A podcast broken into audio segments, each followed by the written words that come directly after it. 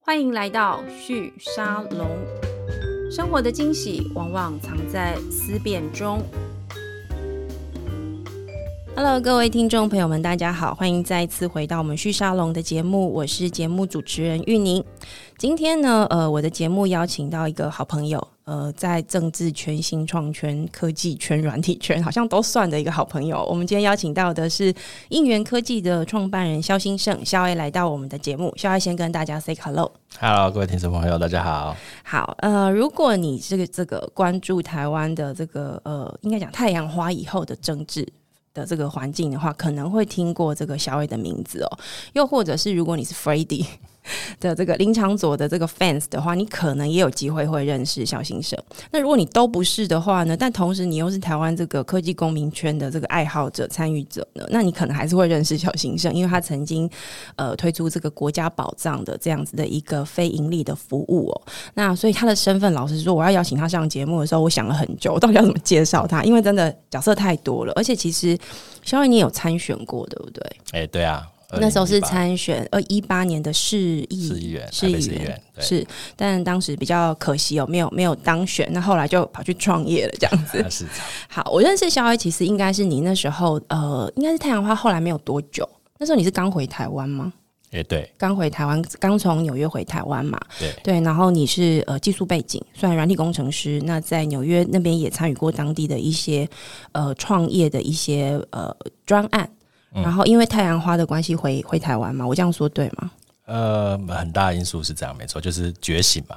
觉跟大醒很大多部分年轻人一样觉醒。本来就是一个 geek 阿仔这样 子，后来开始觉得这个社会的呃发展跟自己也切身相关，所以回台湾。那我知道你在做国家宝藏之前在，呃林场所 f r e d d y 的这个呃团队里面帮忙过，可不可以先简单跟我们介绍一下你回台湾呃参与这个公民科技的这一段的一些经历？因为我想这个跟大家等一下来了解应援科技也是蛮有帮助的。嗯，哎、这个顺序应该是反过来。我本来就是在美国，呃，是一一六一七年的时候，呃，一四年觉醒之后，然后开始关注到了所谓 G 零 V 的运动，嗯哼，然后在纽约也就是发起了，就是比如说纽约的这个 chapter，纽约的的 G 零 V 的分部，大概就是我发起的，是 所以我也发起了那个时候的纽约黑客松，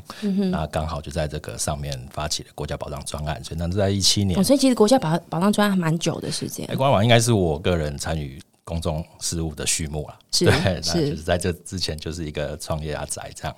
然后也就是因为这个专案，然后受到一些关注，甚至还登上了这个报纸头版等等，对就是说就觉得很惶恐，然后也因此受到一些台面上人物的注注目嘛，嗯那也会被因此被邀请参与。回台参与一八年的选举的一切的时序大概是这样。是，所以后来一八年那一年，其实我觉得应该算是太阳花运动之后的第二次的地方选举，是大家非常关注的嘛。那但是接下来二零年，其实我觉得台湾整个政治氛围进入另外一个状况，因为包含这个国际因素的影响哦，台湾内部的很多的这个选择哦、我觉得有发生了蛮多的变化。可是同时，我们可以看到这个公民科技的很多的发展，其实越来越。蓬勃，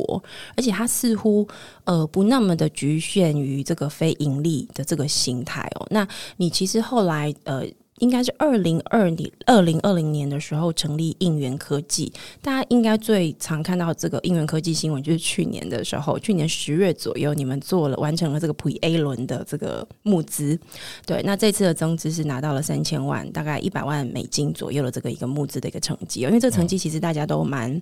呃，这个 surprise 的，因为才刚成立一年多嘛，有这样的一个募资成绩其实是非常好的。那也是因为这样受到关注。那大家其实现在对应援科技的印象或大概理解，就是知道它是做这个跟非盈利组织有关的呃募资募款的线上自动化。对我这样翻译对 吗？差不多，那大概是我们众多一些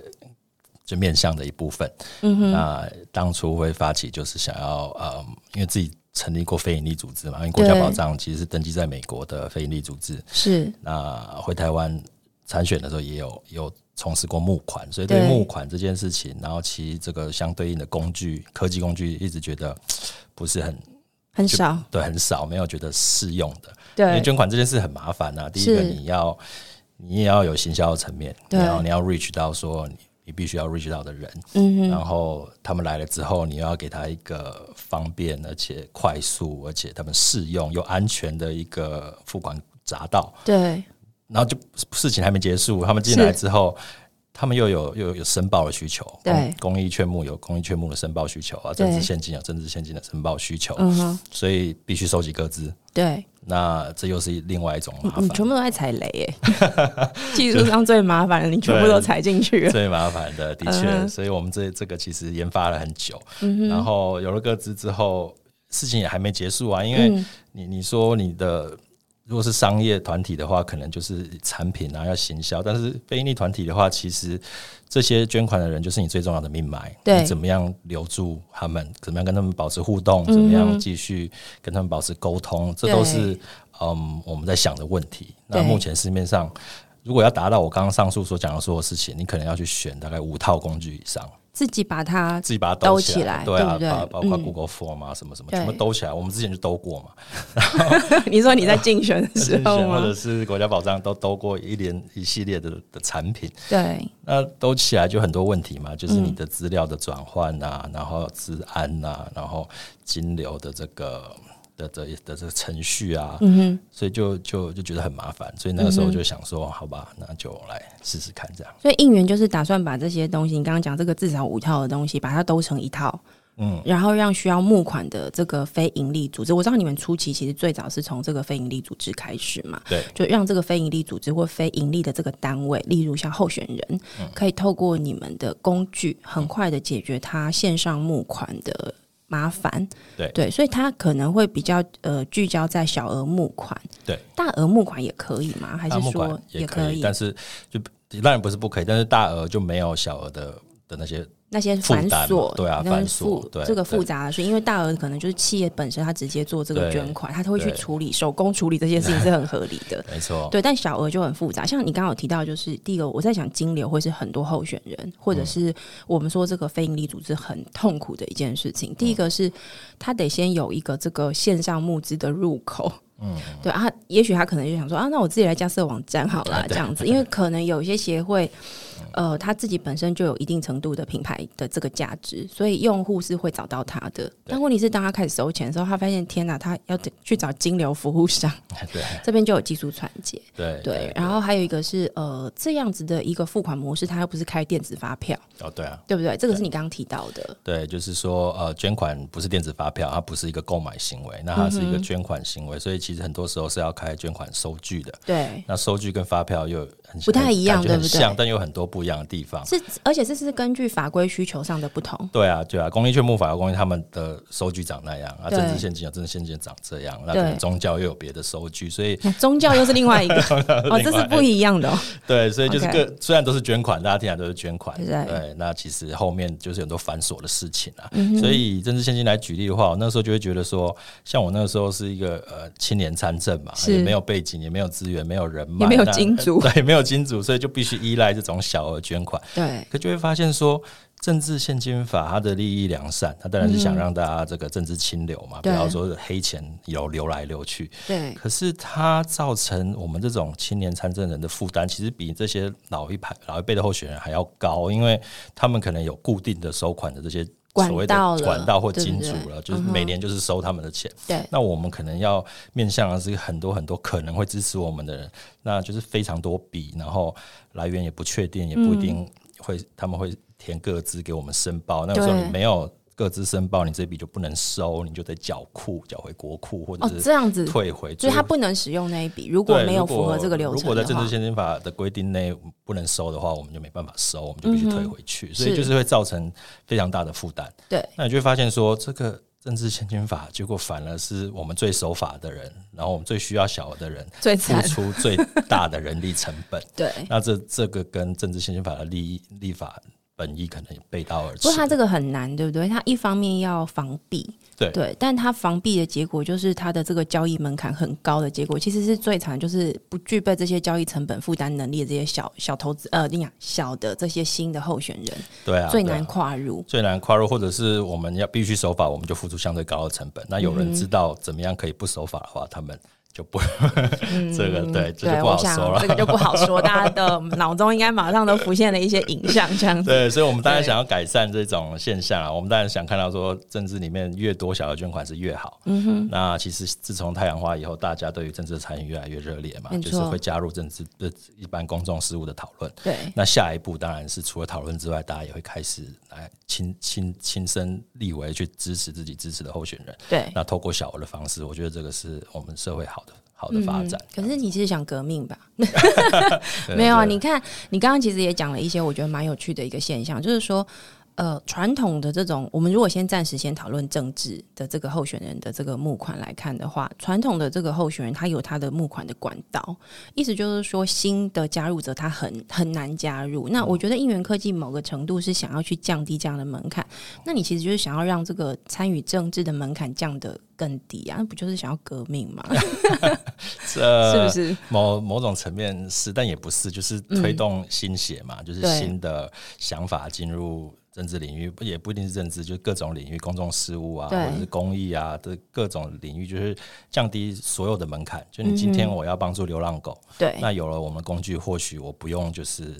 花很多的很多的血力心气，对心血力气我就可以嗯做到我想要帮助流浪狗这件事情。对，嗯所以也不一定完全是政治，我们就想要做到说，把捐款这件事情弄得非常简单。对，不过我我觉得你在聊这个，我觉得很好玩哦，因为之前我们去访这个唐凤政委，他你知道他在这个公民科技相关的领域，他算是呃代表官方发言最多的一个角色嘛。那每次我在问他说：“哎、你觉得台湾的这个民主发展，就台湾这么小，我我们真的能够靠民主这件事情、这个制度去抵抗，就是说这个国际关系底下这么复杂的这样子的一种权利跟利益的这个倾轧的这个状况嘛？”那他每次都说，其实呃，重点其实是要让每一个人、每一个自由人都能够很轻易的参与这个公共的事务，不一定是参与政治哦，是参与公共事务。他认为这个事情就会让呃台湾的社会的这个能量。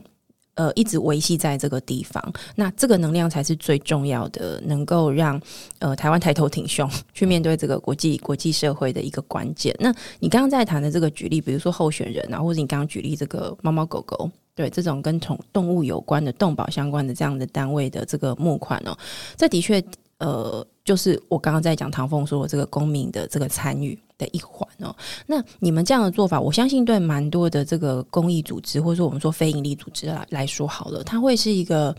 蛮重要的一个嗯降低门槛。的一个方法，所以大家一定都会蛮好奇的，就是说现在使用你们服务的人多吗？诶、开始蛮多，因为我们十月上线嘛，对然后就是一开始就是大 Pre A 轮的那一次，概对对对，就是募到款之后就开始把产品就是收尾收尾，然后就正式上线，那就开始、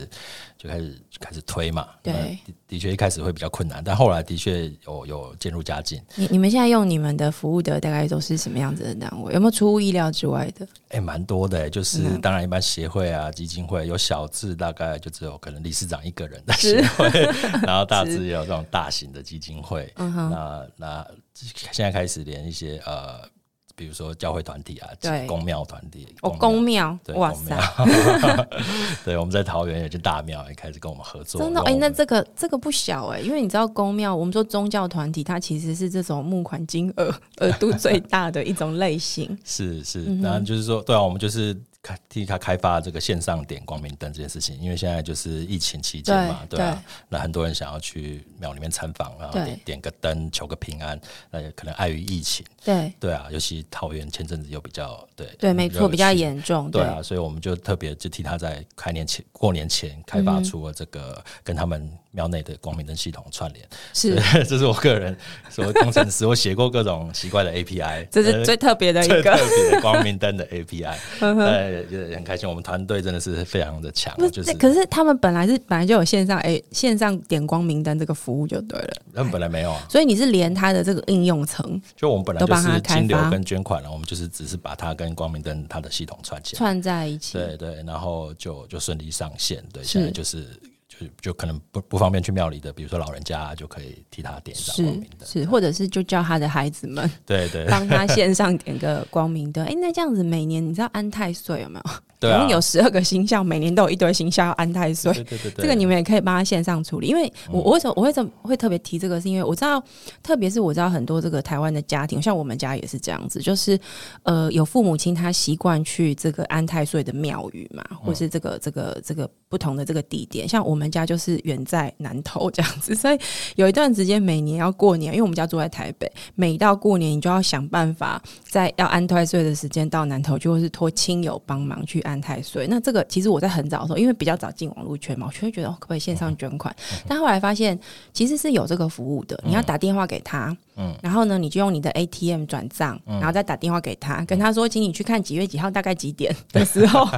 有一个末五码大概是什么的，你去确认一嗯下，然后剩下的资料就是他会帮你做，因为你是可能长期在他那边有存资料在他那里嗯嘛，对。但这个事情其实就，当然我说人情味很重没有错，可是老实说，我觉得对年轻一代来说，对这啊不是那么的方便。对啊，对，那如果今天有一个公庙，它是提供这样的服务，我相信它的这个比较年轻世代的这些用户们、 消费者们，比较不会跑掉，因为它有情感在这没里。错，你完全讲中这个重点了，就是嗯其实现在不只是台北南头的距离，像我之前在纽约，是，那我哦当，然你也要 每年过年 的也要时候安太岁， 对啊，那不止很多像我这样子流落世界各地的这个台湾人，嗯台湾的孩子们，当然过年的时候都会想着自己当初阿公阿妈带我们去的那一间庙。没错，对啊我所以觉得那个就是情感说回忆真的是你没有办法抛弃的。对对对，所以我们就是很开心能够提供这种服务，帮助大家线上转型嘛。嗯那尤其是现在疫情，尤其这个又非常迫切，对所以刚好我们就是。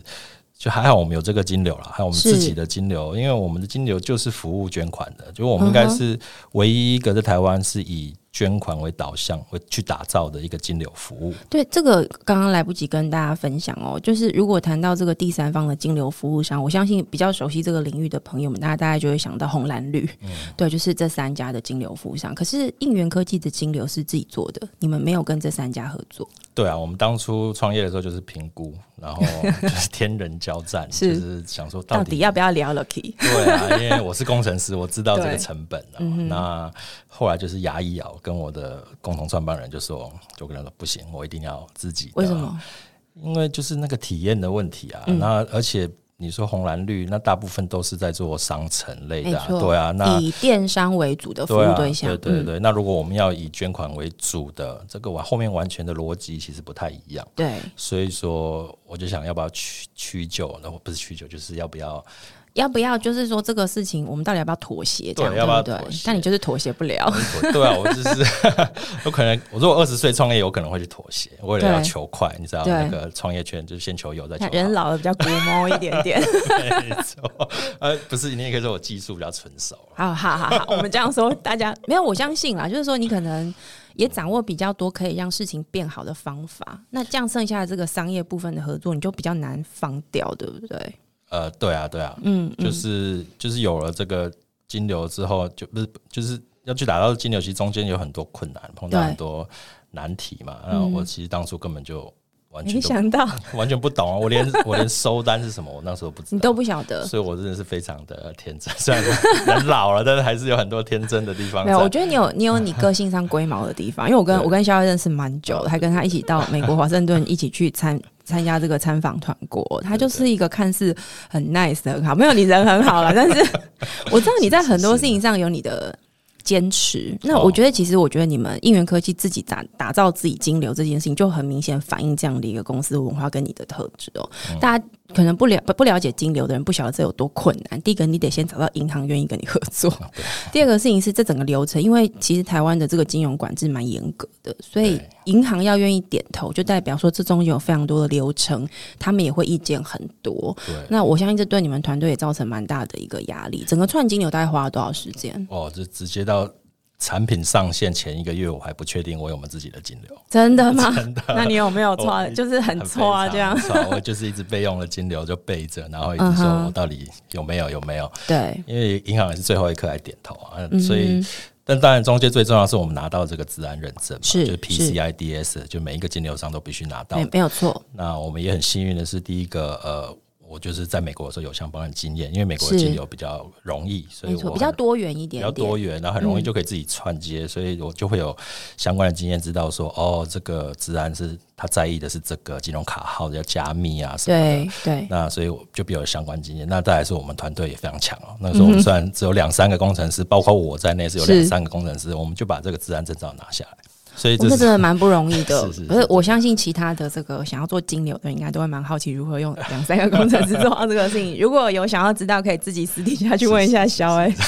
只是我们技术成熟的地呃方，这真的没有蛮难 的，这真的蛮难的，是是，所以就是拿到证照之后，就有一点点海阔天空的感觉了嗯啦。对啊，就开始银行就会比较愿意多跟你聊一聊，啊听一听到底在干嘛。之前就是对之前听到你想要做这个平台，就直接拒绝，连因为他们也不知道你到底想，因为每个人对啊都说他自己都要做平台，对啊，不嗯你连经经理都碰不到，你就是跟业务就被拒绝了。那可能有了这张证照之后，哦，开始可以遇到经理，跟他聊，跟他讲嗯我们要做什么，然后跟他讲说我们现在瞄准捐款，其对实其实诈骗率不高啊，没有人没有人会去偷别人信用卡去捐给 一间庙，或者是捐给一个流浪动物之家吧啊，。因为有道理、耶，对啊，这有所以道理，对对，所以所以我们这个金流的这个成本，这的确是你们很 niche 的一个对，一非个特常质 niche，就是我们我们我们其实退款率很低啊，嗯真的没什么人在退款。你要么不要捐，你干嘛来捐了退款？对没对有对错对，所以就是就是因为这样，所以金银行就开始就是认真觉得地好像思也考有道理对对对对，然后最后终于开通这样子。嗯哼，对，那呃，现从去年十月到现在，一这样应该是上线呃半年多一点点的时间，诶就是差不多半年。的时间嘛。呃，这半年你觉得整个发展上面跟原本预期是一致的吗？诶，有一致的地方，就的确就是市场接受度还不错，然嗯后就是、呃，那另外一个是嗯，就是我虽然觉得做的很不错，对然后应该推的还蛮容易的，但后来发现其实也没那么容也没易，那么容易。呃，尤其是一些可能老牌的组织，他们真的是习惯现有的现有的这些方法，这些对产不品对嗯或者这些对啊这些做法，然后不对太想要学新的。这这个我们嗯目前面对的是、就有两块嘛，有一些对是不太不习惯用的，对他们你就要去数位转型，他们对你。就要说服他说，对我刚是想说，你那这个也担任社会教育的功 能， 没错，就是他们本来可能用笔在记，或者是只是用一个对 Excel 的，你就是要说服他们说，哦，放到云端比较安全，你可以对随时，然后有怎么样的应用，嗯这是其一。那其二是已经有自己本来旧的产品的，那你就是要跟他们说，呃，哪里比较好，但是你会遇到说他们可能不想再学新的，所以那就是有很多啊。那我们新创啊就是这样嘛，没错。不过对我你知道，我我那时候听到说你们的客户里面可能有公庙啊、协会，因为你跟我讲什么，比如说。福伦社什么，我都觉得嗯可以理解这样子，因嗯为里面就是各种年龄层都有嘛。但你当你说到公庙的时候，我不是说公庙里面没有年轻人哦，可嗯是公庙相对来说它的运作模式是非常非常传统的非，常而且它非常依赖就是地方的这个人脉关系。是所以，当你们以这个为目标的时候，我真的很好奇你业务怎么找、哎，就是 你的业务同事要如何培养这个技能？非常非常难找，就是嗯呃我们也不就是我们是，我们像一般新创是我们的确是完全技术导向，对那软体软体是软体公司对软体公纯软体对公司。那但是我们瞄准的又不是那一种 early adopter 型的，没错对我们一定要去找到这种可能还没有数位转型的这没一错这一些客户，嗯所以其实蛮难的啊、所以为什么一开始我说十月上线的时候，其实一开始并没有那么顺利，就是因为其实我们是嗯很扎实的在做这个技术上面的问题的解决，对对，对然后各种服务。那我现在后来发现说，其实新创到最后卖的其实就是服务了。没错，对啊没错，这以及等帮他，其实就是解决问题的那一对段，啊，对啊，对啊，不因为他们其实面对未知的技术或科技，其实是有恐惧的。没那如错，果你能保证他说你有什么问题，你都找得到我，不但找得到我们 团队，你找得到 CEO 本人。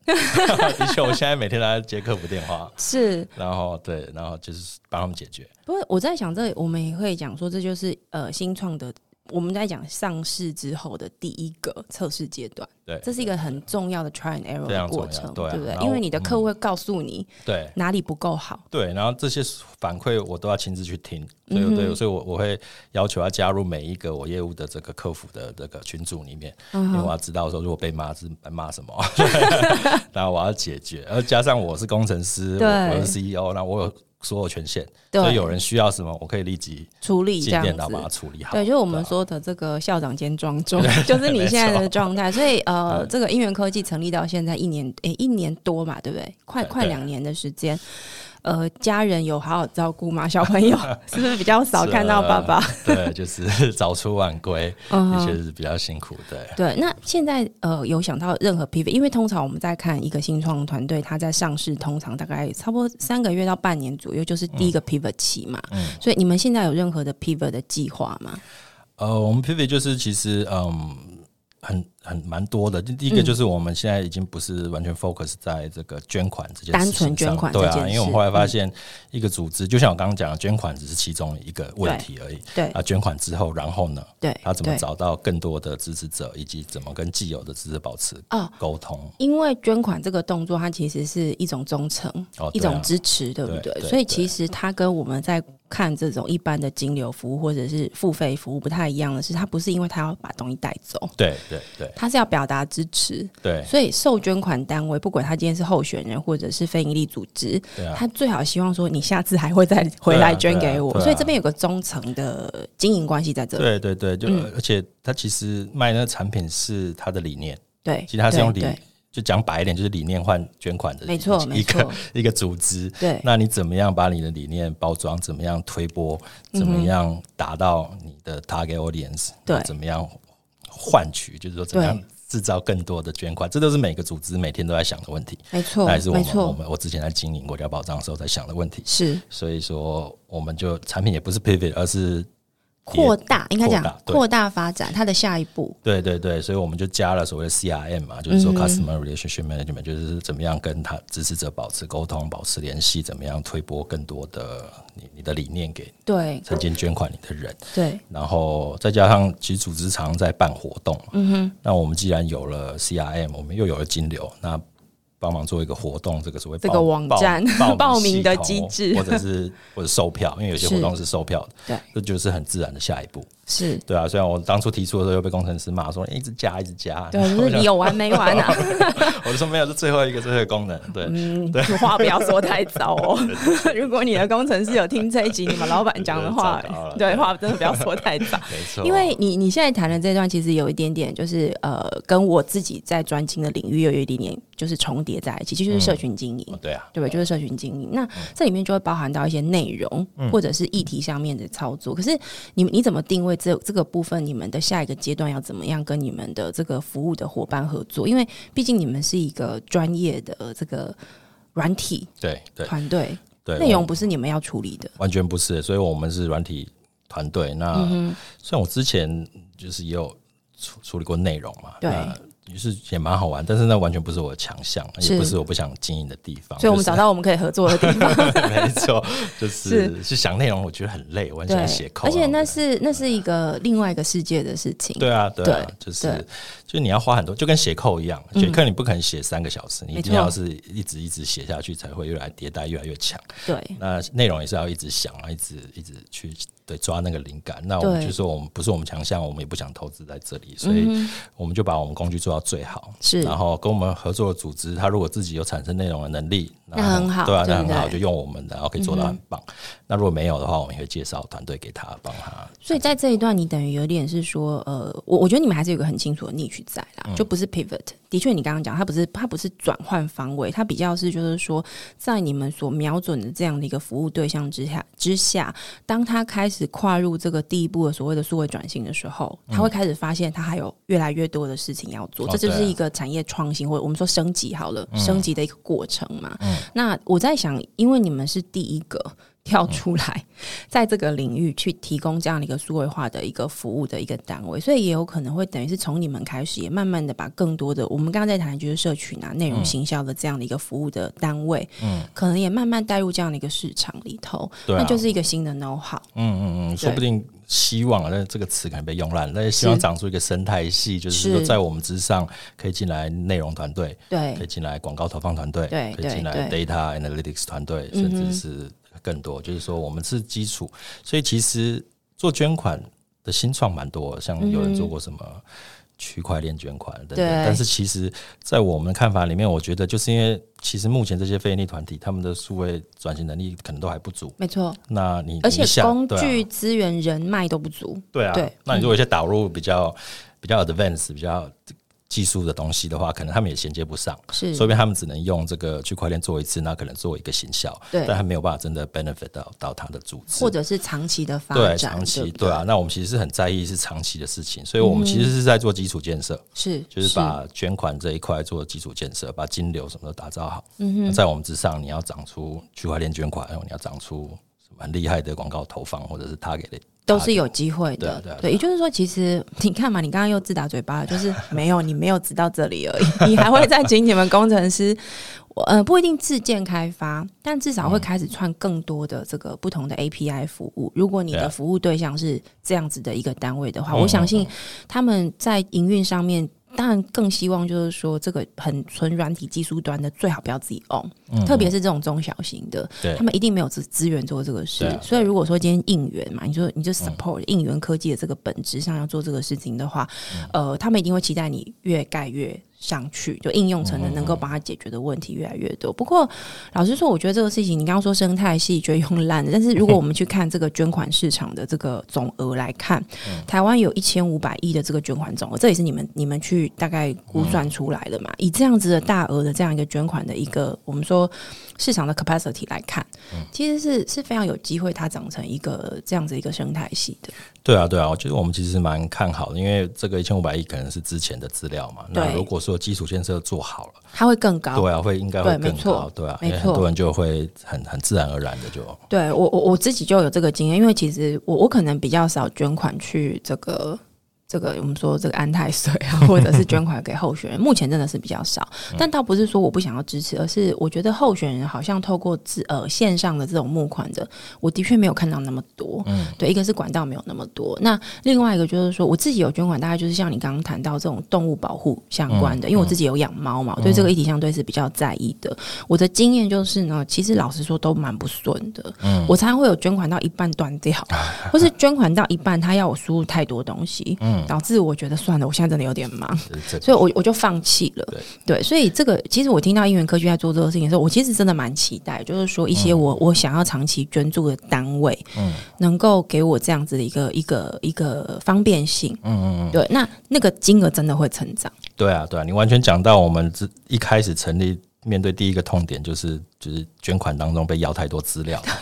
啊，其 实真我的们很痛苦 对，所以其实我们开发的金流，为什么说我们的是以捐款为导向的金流，是我们就是用金流去解决这个问题，我们就把它倒过来，嗯我们就你先捐了之后，后面你再补资料，因为反正重点是钱要先进来，是吧？就对啊，因为我们是金流商，所以我们拿到对钱啦， 我们就是不是拿到钱，我们没有刷下去，是，因为我们是金流商，对所以我们可以拿到卡，但我们不刷，是你进来补了资料之后，我们最后在完成再完成，对。那就是唯有金流商才可以做到这种没操错作，对没啊，嗯错，这也是为什么你会想要就是自用金流，我相信一个蛮重要的一个关键。对对对对对对，好，那接下来我就要问一个呃比较技术性的问题哦，就是好，因为你知道我很少遇到创办人本身是 coder 可以回答这个问题的，因为呃我有去看一下你们在征才的讯息上面，应援科技的征才项目上面，你们在征的工程师都是 non-SQL 的，就非关联式资料库的这样的一个背景。那因为你又强调你们是一个金流为核心的一个团队哦，这个就会引起我的好奇，因为呃如果我们的听众朋友你是 coder 的话，或是你有在关心这个呃非关联式资料库的这个相关的这个技术进展，大概都会有一个简单的印象是，呃，至少我们会有个初步的感觉是金流好像不太适合用这个非关联式资料库来做，因为大家会认为说它的这个 ACID 的这个特质，就是说一致性啊等等这个可靠性的这个强度不够强，但是你们却是采取这样的一个形式，可不可以跟我们分享一下为什么会选择这样子的一个资料架构？嗯呃，就很开心，第第一次上节目可以可以讨论谈到技术，对不对？ 我很认真在做功哎课呦，很怕讲太技术，不过大概是这样。我们的嗯架构其实是取决于我们整体的架构的选择。那是会选择 NoSQL，其实是因为我们选择了我们的后端的模式是所谓的无伺服器。嗯那哼，无伺服器这个所谓 serverless 技术是最近蛮新奇的。那意思是。每一个网站或每一个系统后面都有一个伺服器嘛，就对是你上网站的时对，候，一那般我们会对这样认知，对，就那个伺服器要送给你这个网页。对，那就是这伺服器可能是在我家，或在我的办公室，或者是在一个机房。那对现在大部分都在云端的资料中心，没错但，呃它都是开着的，对二十四小时开着的，所以对你任何人要，它就是你就去找到那个台伺服器，它就给你网页。嗯哼。那我们现在用的无伺服器是，如果没有人来我们网站，我们就没有是它就没有有在运作就就没有没有任何一台机器是是我们开着，我们也不用付钱。哦。对 OK 就是大家都在睡觉，就这样说是不是？但是只要有一个人来，他就会从睡眠里面被叫起来，是然后 OK 准备好网站给你，对，然后、哦、再等五分钟，哦没事了，好，我再去睡他觉。再去睡觉。对，然后就是，所以我也只付这个钱。对如果我工程师写得好，他准备这网站只需要一百毫秒，我就付一百毫秒的钱。嗯哼，如果是一九十毫秒，我就付九十毫秒的钱。嗯哼，然后剩下去睡觉，我就不用付钱。嗯哼，所以对于新创公司来说，这种无数架构其实是很棒，很很有弹性。相对在资源的使用上面，或者我们的也好像也比较环保一 点，对不对？对对对对对，然后它的扩充性也很也很高，啊就是说对我只要一支一支无伺服器的这个所谓对的，他们叫就是在亚马逊上面叫 Lambda，对去去去调配就好。嗯所以说是扩充性很强，然后机动性又很强，弹性又很够，然后又很省钱。是所以我之前在建构国家保障的时候，就是用这个，因为国家保障是一个非盈利机构，真的很没有钱。所以你一定要嗯用这个 一定要方式，用对这不个对方式，对吧？因嗯为哼可能一年之内没有人在看，然后忽然对嗯上了个新闻，就是一一一万人来看，所以它的好处是你平常没人看就睡觉，但对是你如果一万个人忽然涌进来，对，它就叫起一万只一样的伺服器去应对它。也就是说，它也不会有那种我们传统在讲说突然被 DDoS 对对，就是封掉挂站的问对，题所以，它不会说你没人你还要付钱，然后或者是你人太多，嗯你你还要加开机器去应对，都没有这个问题。对所以无伺服器为什么厉害？就是它是非常的弹性，它嗯就是你可以处理没有人的时候，也可以处理非常多这种所谓 high traffic，就是对突然涌入。对那这有一个问题，就是因为我们不能用 SQL，是因为 SQL 是 connection based，就是对意思是你必须要有一台伺服器跟着这个 SQL 的伺服器没连错着。没错，对，那我因为我们常常在 睡觉。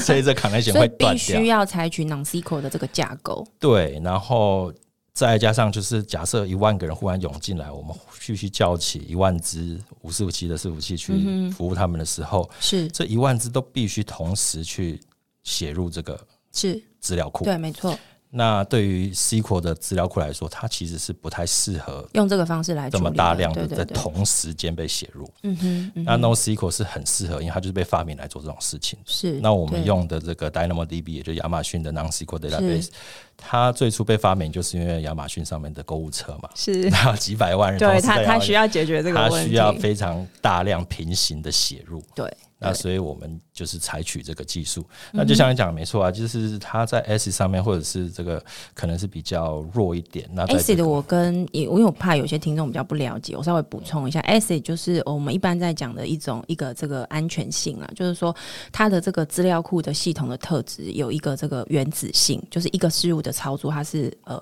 不可分割的，不可以被被拆拆开的，它有一个一致性，然后还有这个 isolation，就是说隔离的这样一个前呃效果。那还有另外就是它有个持久性。那通常我们过去在谈这种金融或者是交呃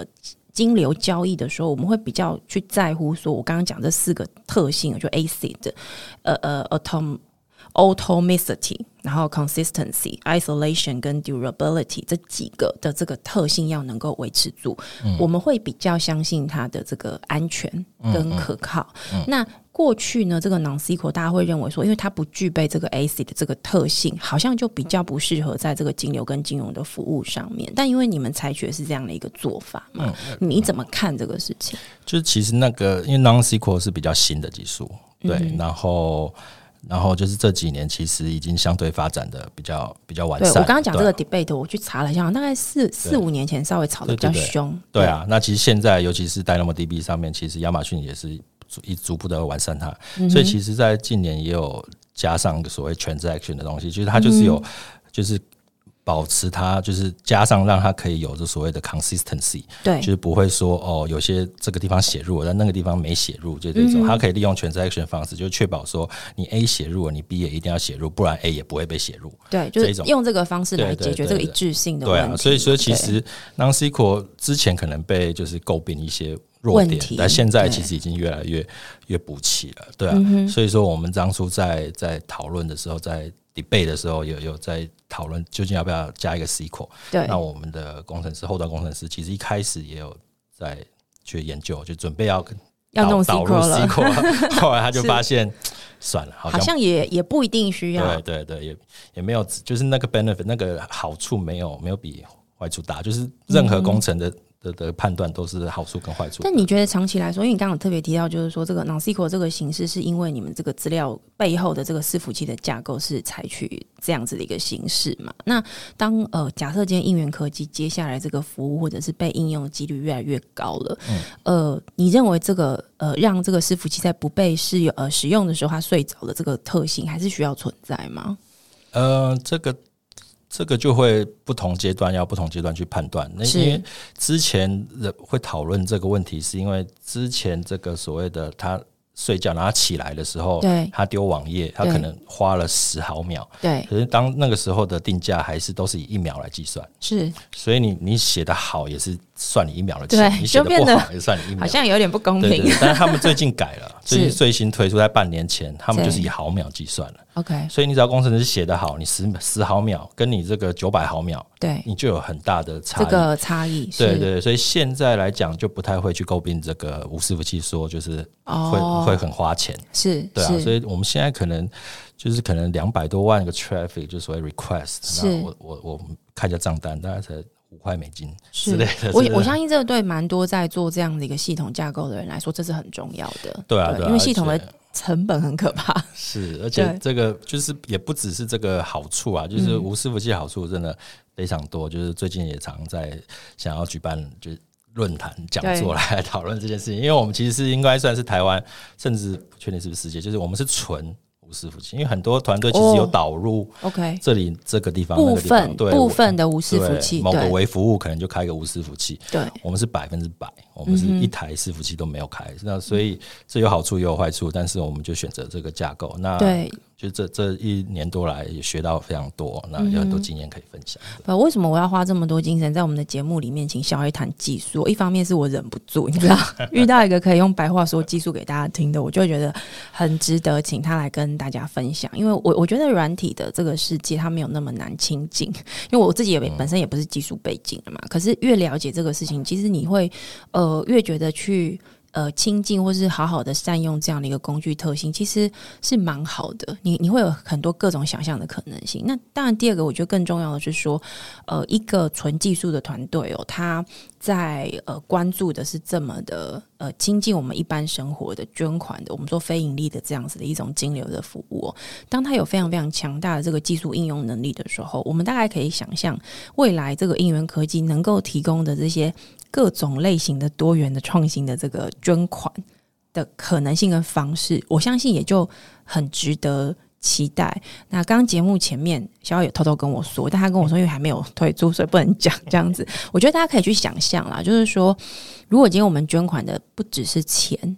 而是其他的东西的时候，但它又相对来说能够去应用出或计算出它的价值的时候，是不是对于很多这些呃需要金源或者需要捐款的这些单位而言，它能够获得的这个捐款的空间，事实上又更大了，而且它对公民社会的参与的可能性，我觉得也会是一个。呃，蛮有趣的一个创新的一个一个舞台，在这个地方，对不对？你哇你到底可以透露多 少？你你好会卖关子，好厉害！ 我完全不小心说漏嘴。不过大概就像你讲的那样，就是我们就是在做基础建设，那对，基础建设一旦做好了，那那个未来的可能性就可可应用。就很多性就非常非常高了。对对对，所以我们大家可以想象，接下来呃一些嗯这个很火热的一些名词哦，可能很火热的一些这个金融操作的模式，可能我们也都可以看到，也许会跟呃应援应援科技的这个服务有关。那当然，我也很期待有一天我那个稍微可以找一位呃你们合作的很不错的这个公庙的朋友们一起来跟我们分享。嗯哦好对，因为我觉得这是台湾一个很特别的文化。那嗯我觉得很多年轻世代的朋友其实也都蛮好奇的，就是说他们怎么样可以跟这样的一个传统文化的这个发展呢，或者说社会的这个结构里面有更多的合作的可能性哦。那让台湾的这个呃特质，台湾的这个社会的特性能够更呃容易彰显出来，然后它可以持续的发扬这样子。好，那今天谢谢肖 A 来到我们的节目。那如果你对这个肖 A 他们的服务很好奇的话呢，你可以呃上网打应援科技，对不对？就可以找到你们的平台。那应呢，应援呢就是呃呼，当你在呼叫这个支援的时候呢，应援科技它就会出现，它就会呃答应你的这个呃支援的这个呼叫，就是应援科技。那呃，在我们的这个文章里面，你也可以看到它的这个网址哦。那欢迎大家能够上网去研究一下应援科技在做的服务。那那今年是二零二二年，也是我们的这这个地方选举的一年哦。 所以如果你今天是这个呃比较没有。各党派大的这个机器，或者是后面的这样子的一个组织来支援你，但你又需要募款的话呢，欢迎你可以去研究一下应援科技的服务。诶，哎我刚忘记问了，你们收费是怎么抓的？用手续费？手续费跟月费。好，手续费跟月费。那如果你想要知道月费有多少呢，一样上网去看就可以看到了。他们是一个蛮成熟的一个 SaaS 的一个服务的平台哦。那来自台湾的这个团队应援科技，谢谢今天下来的时间，谢谢大家，谢谢您。谢谢，拜拜。